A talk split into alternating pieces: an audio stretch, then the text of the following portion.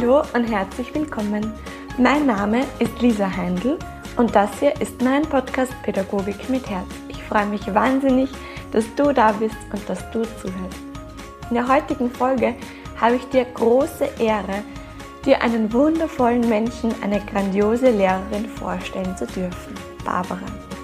Und Barbara spricht mit mir darüber, wie sie Achtsamkeit, stille Übungen, Traumreisen, Entspannungsgeschichten in den Alltag ihrer Klasse etabliert hat. Sie nimmt uns mit in ihren Alltag und du erfährst dabei ganz konkrete Schritte, ganz konkrete Tipps, wie du mit diesem Thema bei dir in deiner Arbeit beginnen kannst. Wir sprechen über Achtsamkeit im persönlichen Leben.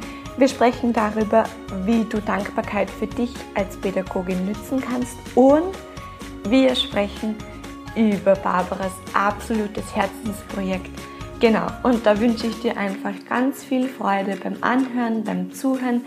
Lass dich inspirieren und ja, viel Freude. Herzlich willkommen, liebe Barbara, bei mir im Podcast Pädagogik mit Herz. Schön, dass du da bist und dass du dir Zeit nimmst. Hallo. Hallo Lisa, danke für die Einladung. Sehr, mich voll. Sehr gerne, Barbara. Magst du uns zu Beginn gleich einmal erzählen, wer bist du, was machst du und in welcher Form arbeitest du mit Kindern? Ja, gerne vielleicht einmal zu mir selber ein bisschen, damit man weiß, mit wem man es zu tun hat.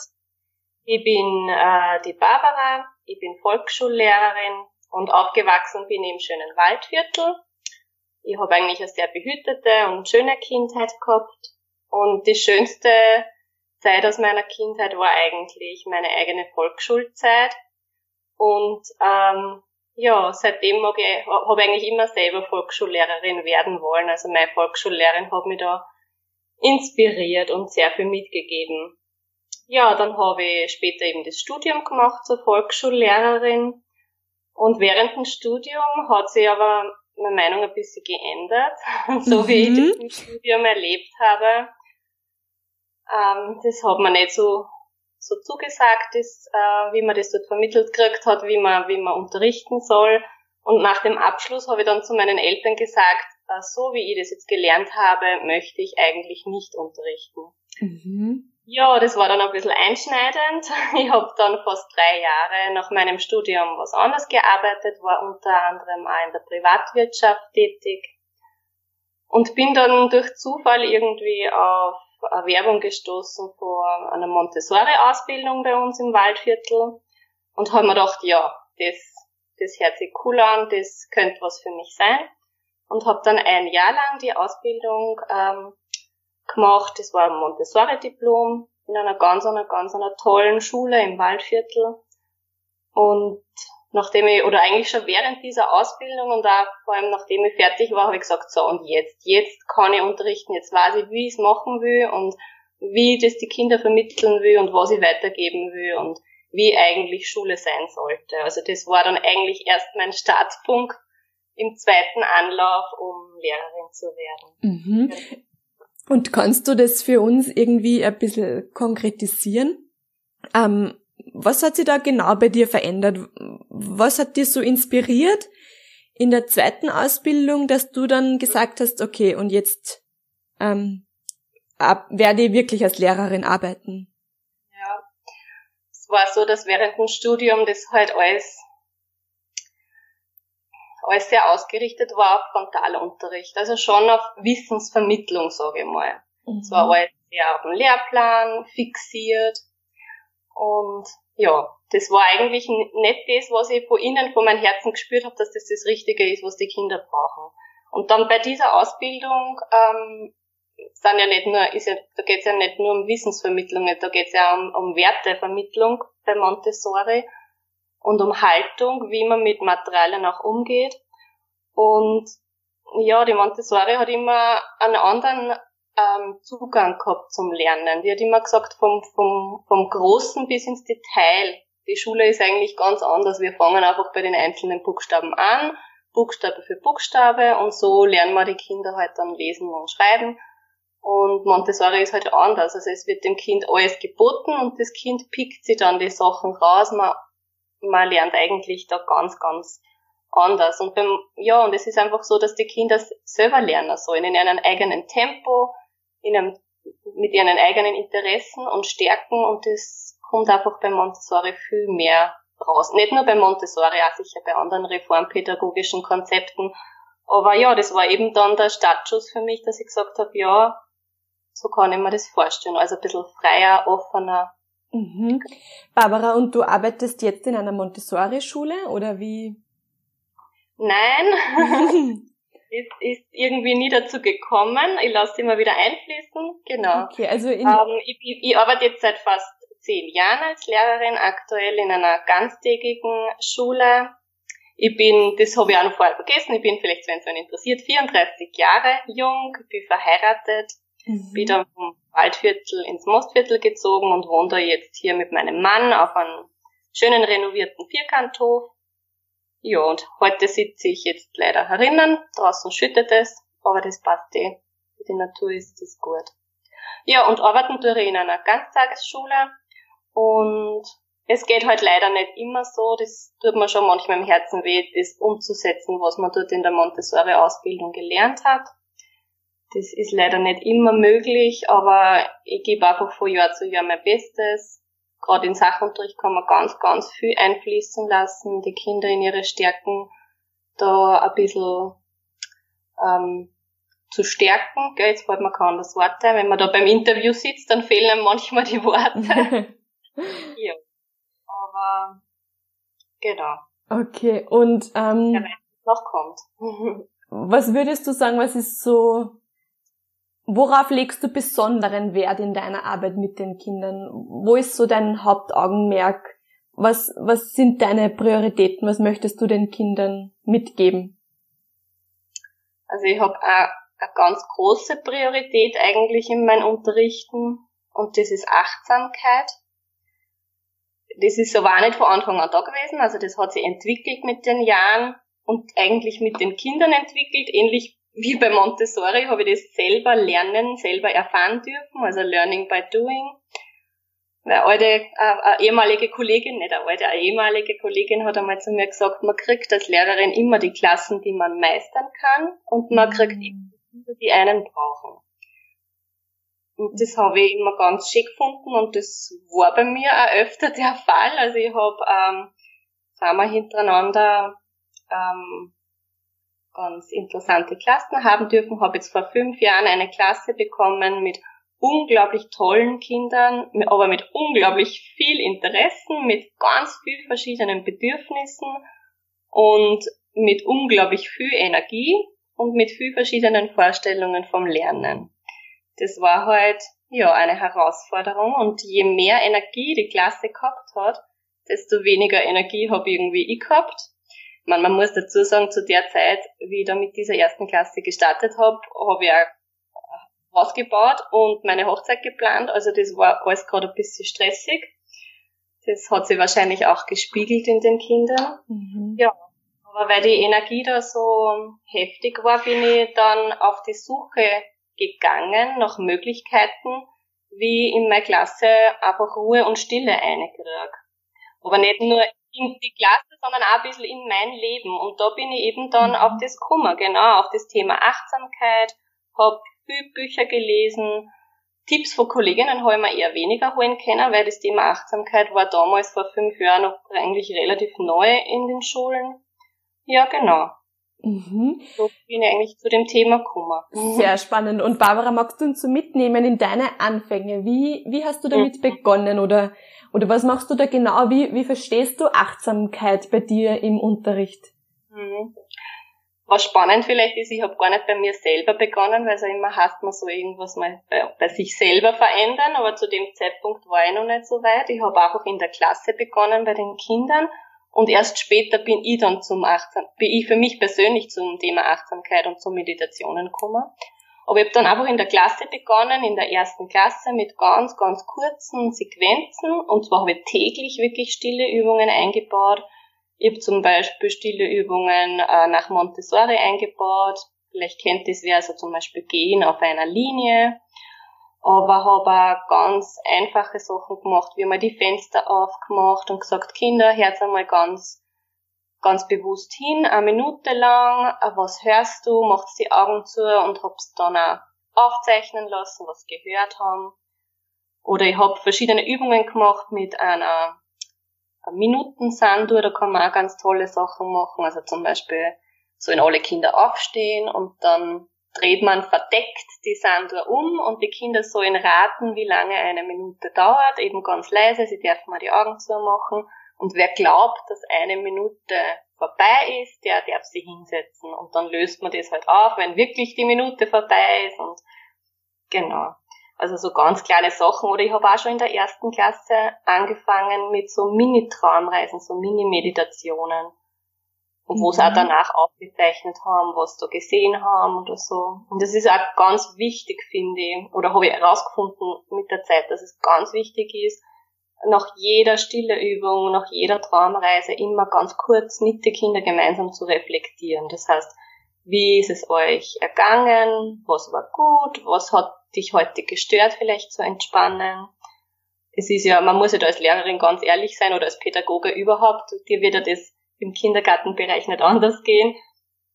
Es funktioniert ja alles nicht immer perfekt. Mhm. Das hat, da gerade wenn man halt mit stille Übungen oder mit Traumreisen beginnt, natürlich ist da am Anfang Unruhe bei den Kindern da. Das ist ganz natürlich und das muss man als Lehrerin dann auch aushalten können. Äh, natürlich überlegt man dann noch die ersten zwei, drei Mal, okay, das funktioniert nicht, ich gebe das wieder auf, vielleicht sollte ich es doch lieber lassen, die Kinder taugt das nicht. Aber gerade dann ist wichtig, einfach dran zu bleiben und das weiterzumachen, weil irgendwann ist das ist halt was Ungewohntes für die Kinder. Sie mhm. müssen sich da an das gewöhnen. Und je öfter man das macht, desto mehr wird das zur Gewohnheit.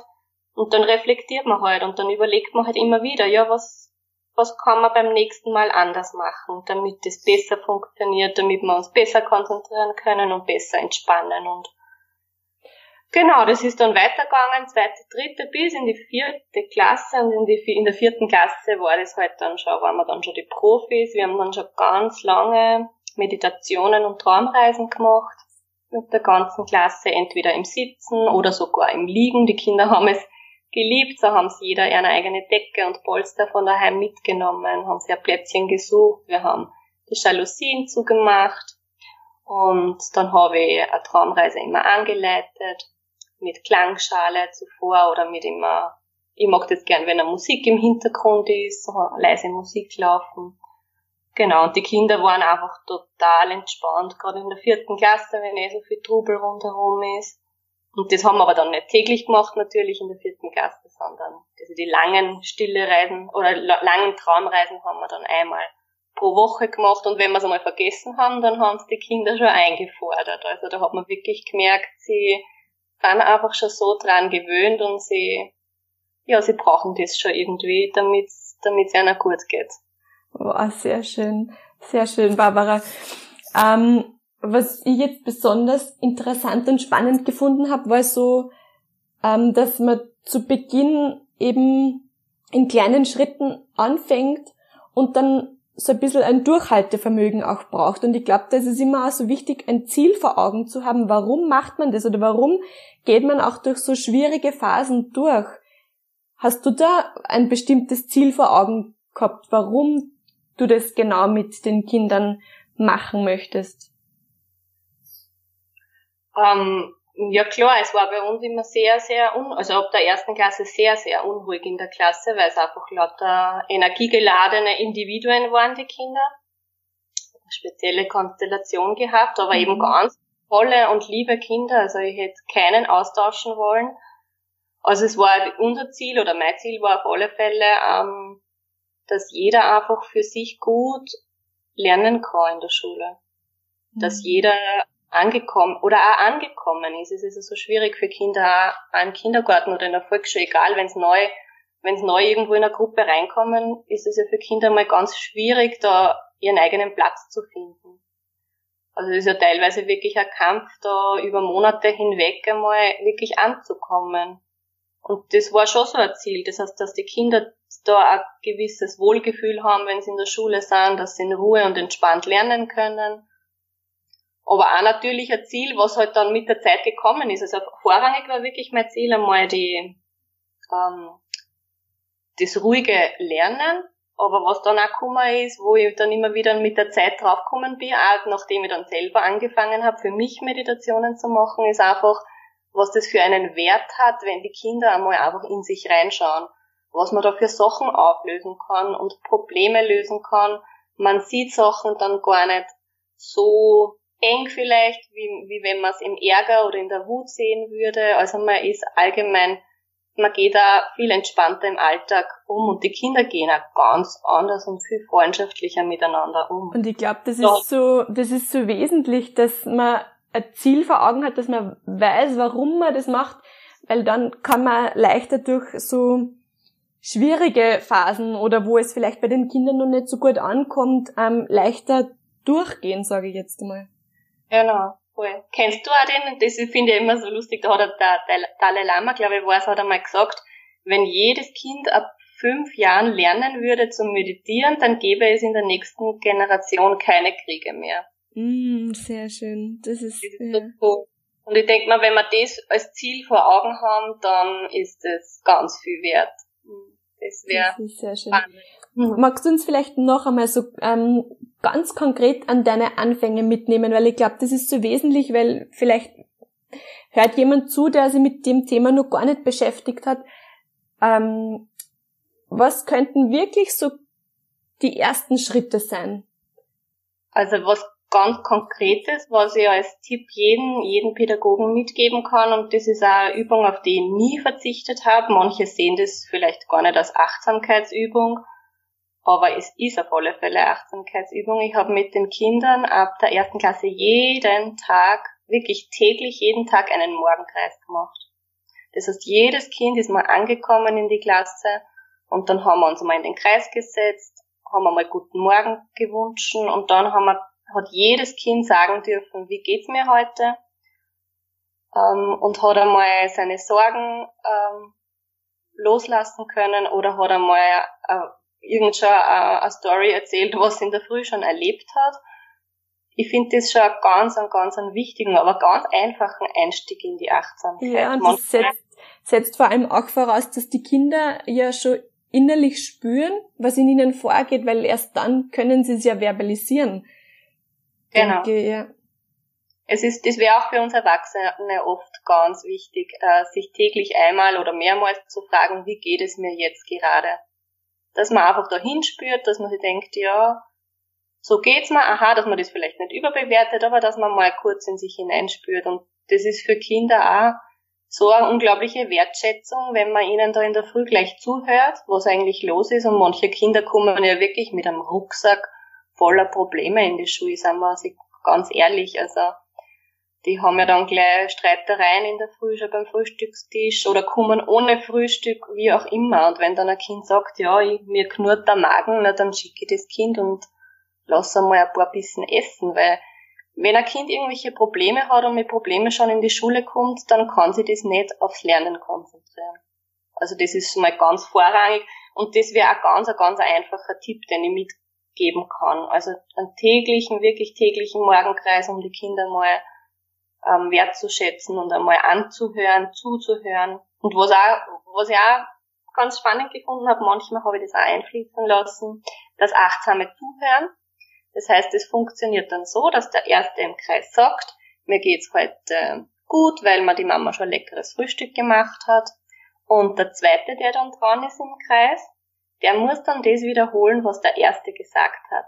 Das heißt, der, der lernt gut zuzuhören und das zu wiederholen. Also der zweite beginnt eigentlich, indem er sagt, ähm, ja, dem Pauli geht's heute gut, weil ihm, sein, weil ihm seine Mama schon ein leckeres Frühstück gemacht hat. Und mir geht's heute nicht so gut, weil das und das. Also das achtsame Zuhören habe ich dann auch sehr geschult mit der Zeit. Das kann, muss man nicht täglich machen, aber das kann man so einmal in der Woche einfließen lassen. Oh, sehr schön. Sehr schön, danke für das Teilen, dass du uns da so mitnimmst ja. in deinen Alltag. Ja, sehr gerne. Und Barbara, diese, diese ganze Reise hat jetzt ähm, ja in ein großartiges Projekt von dir gemündet. Den Poddy. Podcast nämlich. Magst du uns vielleicht dazu auch ein bisschen was erzählen? Richtig, ja, voll gerne. Das ist ja ganz, äh, es steht noch in den Babyschuhen quasi mein eigener Podcast. Den habe ich jetzt ähm, gegründet, eigentlich mit den Schulschließungen jetzt in dieser schwierigen Zeit, in dieser Krise. Die Idee dahinter schwirrt ein bisschen länger schon in meinem Kopf herum, aber jetzt war der ideale Zeitpunkt. Ich habe eben immer mit den Kindern in der Schule stille Übungen und Traumreisen gemacht. Und ja, jetzt haben die Schulen alle geschlossen. Es ist alles Homeschooling. Jeder muss von zu Hause aus arbeiten. Und ich erreiche halt die Kinder nicht mehr mit meinen Achtsamkeitsübungen. Und das war eben jetzt perfekt. Jetzt haben wir doch gut, dann setze ich die Idee, die ich jetzt schon seit längerem habe, gleich um. Und habe eben verschiedene Traumreisen und Geschichten aufgenommen oder bin halt immer wieder dabei. Schau, dass ich fast jede Woche oder alle zwei Wochen eine neue aufnehme. Und dann können sich die Kinder von zu Hause aus mit den Eltern, mit den Geschwistern oder alleine, wie sie das wollen, ähm, diese kleinen Traumreisen oder Geschichten anhören. Und da habe ich ganz spezielle Geschichten und Traumreisen ausgewählt. Gerade für die Zeit jetzt habe ich ähm, Sachen ausgewählt, die einfach die Kinder Sicherheit vermitteln sollen, die sie stärken sollen, Kraft geben sollen. Weil ich glaube, dass die Zeit gerade aktuell auch sehr schwierig für die Kinder ist, auch zu verarbeiten. Wir wissen ja gar nicht, was in ihren Köpfen und in ihren Herzen gerade so los ist. Sie scheinen vielleicht nach außen hin ziemlich stark zu wirken, aber ich glaube, dass das manche doch sehr mitnimmt. Ja, und ja, vom Body Podcast, der Podcast für Kindern, der Sicherheit und Kraft schenkt, habe ihn genannt. Und ja, also gerne reinhören, gern mit den Kindern anhören. Also Podcast ist ja komplett gratis. Das heißt, ich habe auch angeboten den Lehrerinnen und den äh, Pädagogen, dass sie jetzt beim Homeschooling oder manche arbeiten ja mit so Online-Übungen, dass sie das gerne auch den Kindern verlinken können. Das ist alles gratis, da kommen die Eltern auch ohne Probleme mit einem Link rein. Und dass das die Kinder einfach nicht nur jetzt von meiner Schule, sondern eben auch ganzen deutschsprachigen Raum, dass Kinder darauf zugreifen können und ich habe schon viele tolle Feedbacks bekommen, auch von Eltern, dass ähm, eine Mama zum Beispiel hat geschrieben, jetzt muss ich mal kurz nachdenken, sie hat geschrieben, ja, wir sind gerade bei den Matheaufgaben gesessen und sind total angestanden und es war schon ziemlich angespannte Stimmung. Und wir haben gerade deinen Podcast gehört, die, was haben Sie gehört, die Traumreise mit dem Regenbogen und sie war so wunderschön und jetzt geht's uns wieder gut und jetzt können wir wieder konzentriert weiterarbeiten. Ach, ist das Irgendwo geschrieben, es war so schön, aber ich dachte, ja genau für das habe ich das gemacht, gell, dass einfach mal wieder runterkommt, in die eigene Mitte findet und dann, ja, einfach wow. wieder gut weiterarbeiten kann. Voll. Also wirklich solche Feedbacks erreichen mich und das berührt dann schon sehr und dann denke ich mir, ja, das hat jetzt genau gepasst zur richtigen Zeit. Sehr schön. Genial, wirklich. Ähm, Barbara, und du hast ähm, auch gesagt, du hast dann selbst angefangen, die mit Achtsamkeit und Meditation auseinanderzusetzen. Mhm. Ähm, magst du uns vielleicht da ein bisschen mitnehmen? Wie hast du da mit dir begonnen? Ähm, ja, Ähm, ja. Beziehungsweise was, was, was hast du daraus gelernt oder, oder, oder warum machst du das für dich? Ich habe mich da gleich eigentlich ziemlich intensiv reingehauen, muss ich sagen, vor, ein, vor circa einem Jahr. Es hat mir eine gute Freundin einen Anstoß gegeben und hat mir ein, ein tolles Buch gezeigt, das ich mir dann gleich bestellt habe gelesen habe oder mit dem gearbeitet habe. Und dann habe ich letztes Jahr in den Sommerferien habe ich ein ähm, achtwöchiges Coaching gleich gemacht, wo es um Persönlichkeitsentwicklung geht. Und ich glaube, das war jetzt nicht acht Wochen, jetzt verdürre ich mich, glaube ich, gerade, ist ja egal. Und auf alle Fälle waren da tägliche Meditationen dabei, tägliche Reflexionen, wie man eigentlich sein Leben sieht. Und ja, wie man in sich hineinschauen kann, was man sich alles vergeben kann, wie man mit dem inneren Kind arbeitet. Also da waren ganz viele verschiedene Sachen dabei, die einen selber, finde ich, voll weiterbringen. Das ist so eine kleine Mini-Therapie in die Richtung. war ganz, ganz spannend, sich mit ganz vielen verschiedenen Themen auseinanderzusetzen, hat total viel Stärke gegeben, total viel Kraft gegeben. Und ja, der Blick in die Zukunft wird einfach so viel positiver. Und das habe ich mir dann beibehalten. Also dadurch, dass ich da einige Wochen lang täglich äh, Meditationen mit dem Programm gemacht habe, habe ich mir das beibehalten und mache seitdem wirklich täglich in der Früh, also wenn es geht, in der Früh gleich äh, Meditation. Ich stehe da immer ein bisschen früher auf, das heißt, mein Tag beginnt früher als sonst, aber das macht gar nichts. Und ja, man, man, man startet gleich ganz anders in den Tag, wenn man, wenn man gleich mal bewusst und auch vor allem dankbar startet. Ich habe da einen Trick mitbekommen, der ist ganz einfach für alle umzusetzen. Wenn man gleich die Augen aufschlägt in der Früh noch im Bett, kann man die Augen noch zulassen oder auch offen lassen und kann gleich einmal, wenn man aufwacht, sich überlegen, für welche drei Dinge bin ich heute schon dankbar. Und da ist man noch gar nicht aufgestanden, aber es fallen einem immer wieder drei Sachen ein, für die man eigentlich dankbar ist. Also zum Beispiel denkt man oft, ja, äh, super, dass ich wieder aufgewacht bin, überhaupt, dass ich da leben darf, dass ich gesund bin, ähm, dass ich eine Familie habe und so weiter. Also da fallen einem immer wieder Sachen ein. Und wenn man mit Dankbarkeit schon in den Tag startet, dann kann eigentlich schon fast nichts mehr schief gehen. Aber auch wenn halt einmal furchtbare Tage dabei sind, was, was auch vorkommt, dann gibt's da auch ganz viel Tricks, wie man sich wieder runterholt mit Atem, mit Augen zu machen, mit raus aus der Situation. Also ja, wenn man sich halt da ein bisschen beschäftigt damit, dann kann man ganz viel für seinen Alltag und für sein Arbeiten selber mitnehmen. Ja, vor allem auch in der Arbeit mit den Kindern, denke ich, und man kommt dann womöglich auch schon ganz anders in seiner Schule oder in seiner Institution an. genau, es spiegelt sich ja dann auf die Kinder und auch auf die Kolleginnen, wie man selber drauf ist. Mhm. Das wird ja jeder wissen. Das ist nicht nur in der Arbeit mit Kindern so, sondern in jeder Arbeit wahrscheinlich, dass man das auch, dass das die anderen auch spiegeln. Ja, sehr schön, genau. Ähm, Barbara, was sind so deine wichtigsten Erkenntnisse aus deiner Arbeit mit den Kindern, so seit du mit, seit du angefangen hast zu arbeiten mit den Kindern? Ja, eine wichtige Erkenntnis war auf alle Fälle, dass die aktuelle Kindheit eine ganz große Herausforderung bietet, weil auf der einen Seite ähm, ist die Bewegungsfreiheit, finde ich, und die Aktivität der Kinder heutzutage voll eingeschränkt, weil halt viel gelernt wird, es sieht, man sitzt viel, es wird viel ferngeschaut, viel Computer gespielt, also die Kinder sind da in der Bewegung eigentlich sehr eingeschränkt. Auf der anderen Seite aber oder immer zwei Medaille, äh, eine Medaille hat immer zwei Seiten. Auf der anderen Seite finde ich, ist die Aktivität der Kinder aber auf ein Höchstmaß hinaufgeschraubt worden. Also mit die ganzen ähm, Kurse, Freizeitaktivitäten, Nachhilfe. Also es ist echt teilweise irre, was ein Kind schon aushalten muss. Ja, und das ist, war halt eine Erkenntnis, dass es eine Herausforderung ist, dass man da sich als Pädagoge oder als Pädagogin überlegen muss, wo ist da die Mitte, wo ist da der Ausgleich. Und ja, dass man da einfach starten soll, selber als Pädagogin ein wichtiges Vorbild zu sein.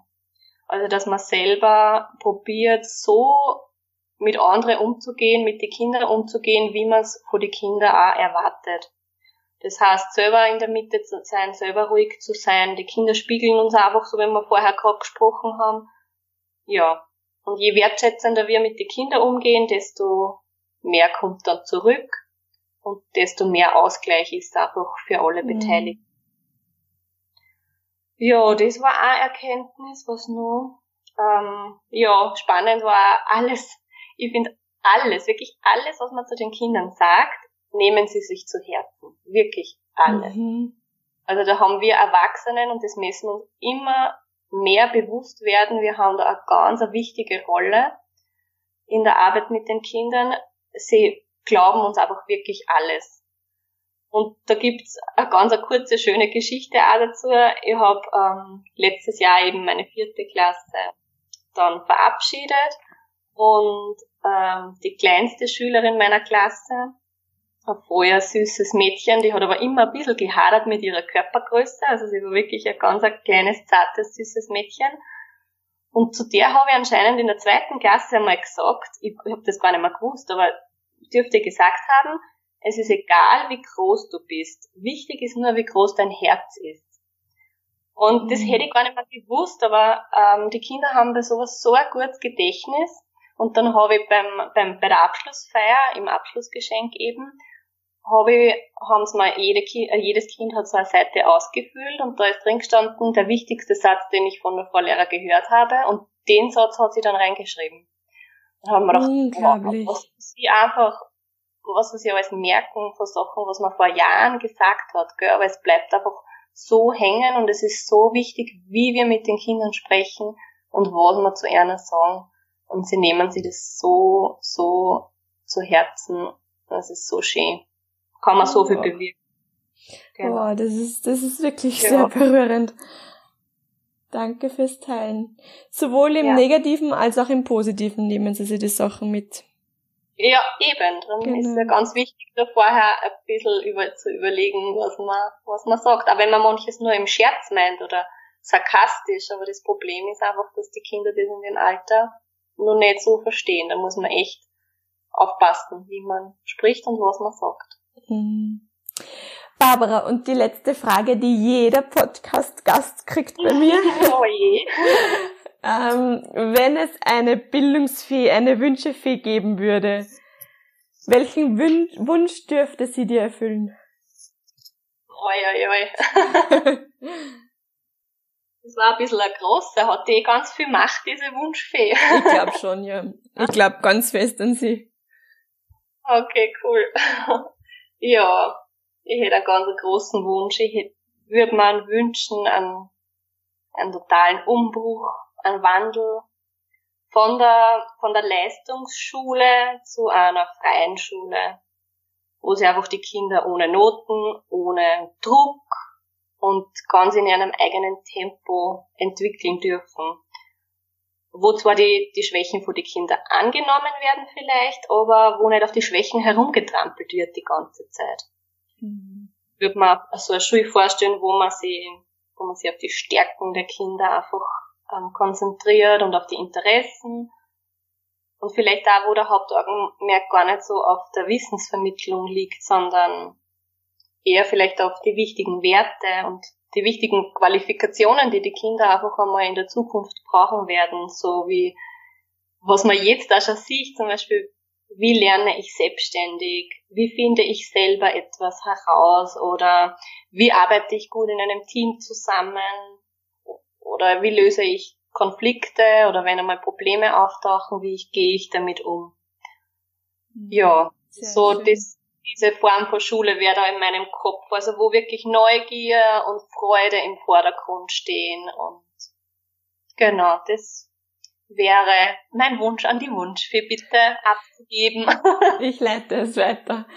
Danke für deine Worte, danke für dein Mitnehmen in deinen Alltag mit den Kindern. Ähm, danke für deine Inspiration und alles, alles Liebe und Gute auf deinem weiteren Weg.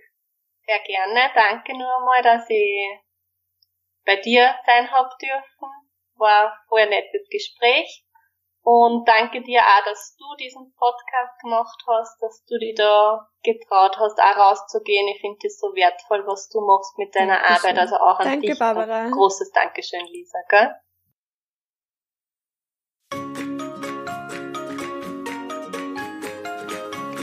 Ja, ich hoffe sehr, dass dir das Gespräch mit Barbara gefallen hat, dass es dich inspiriert hat. Ich wünsche dir viel Freude beim Umsetzen. Ich wünsche dir den Mut, dass du das umsetzt, was für dich und für deine Kinder passt, für deine Rahmenbedingungen passt. Ähm, schau, ob du vorher persönlich mit dir anfangen möchtest oder ob du gleich mit den Kindern startest, wie auch immer. Ich wünsche dir von Herzen, dass du ähm, da einfach ganz viel Freude damit hast. Schreib mir auch sehr gerne, was du davon umgesetzt hast, wie du es umsetzt und Falls du mehr Inspiration von Barbara haben möchtest, dann hör dir sehr gerne ihren Podcast an, besuch ihre Facebook- oder Instagram-Seite oder schreibe auch sehr gerne Barbara unter poddy@mein.gmx. Sie würde sich da sehr drüber freuen. Alle diese Links gebe ich dir natürlich in die Shownotes, damit du das besser findest. Und ja, in diesem Sinne empfehle den Podcast sehr, sehr gerne an Kollegen, Kolleginnen, Freunde, Freundinnen weiter. Abonniere den Podcast und ich freue mich auf unsere nächste gemeinsame Folge. Bis dahin alles, alles Liebe und vergiss diese ganze Woche nie, was für unglaublich wertvolle Arbeit du leistest. Deine Lisa.